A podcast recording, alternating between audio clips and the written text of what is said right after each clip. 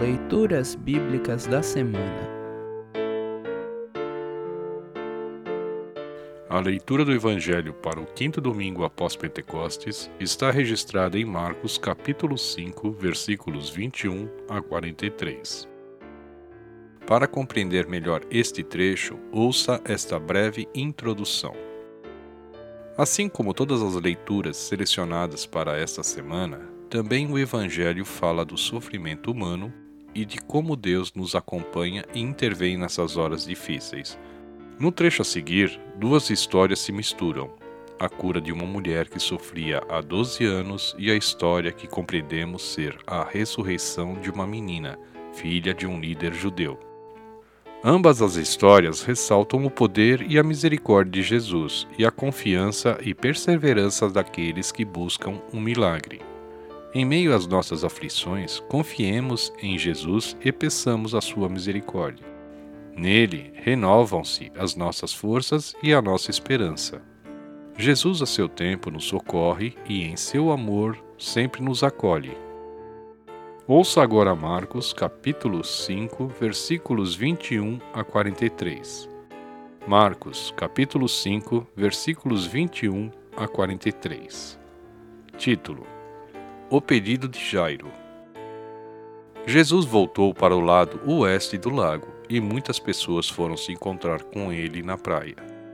Um homem chamado Jairo, chefe da sinagoga, foi e se jogou aos pés de Jesus pedindo com muita insistência: A minha filha está morrendo. Venha comigo e ponha as mãos sobre ela para que sare e viva.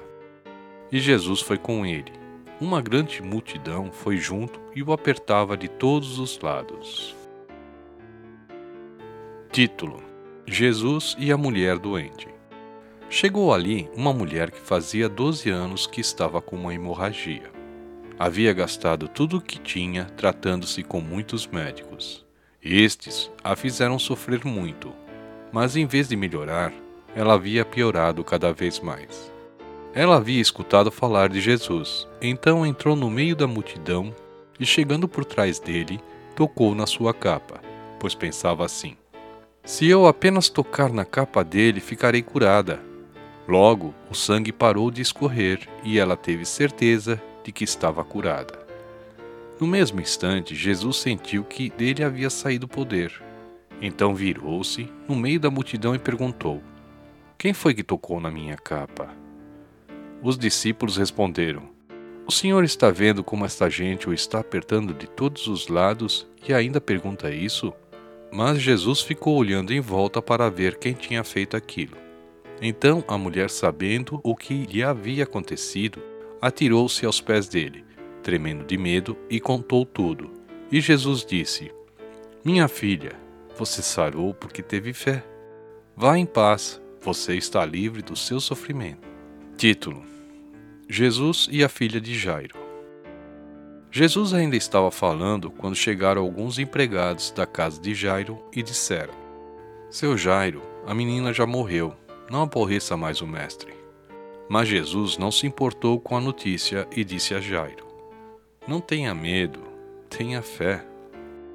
Jesus deixou que fosse com ele Pedro e os irmãos Tiago e João, e ninguém mais. Quando entraram na casa de Jairo, Jesus encontrou ali uma confusão geral, com todos chorando alto e gritando. Então Jesus disse: Por que tanto choro e tanta confusão? A menina não morreu, ela está dormindo. Então eles começaram a caçoar dele.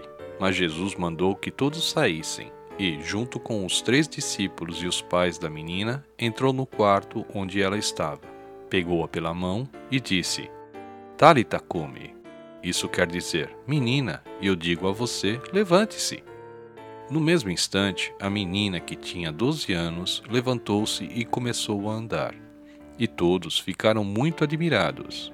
Então Jesus ordenou que de jeito nenhum espalhassem a notícia dessa cura e mandou que dessem comida à menina.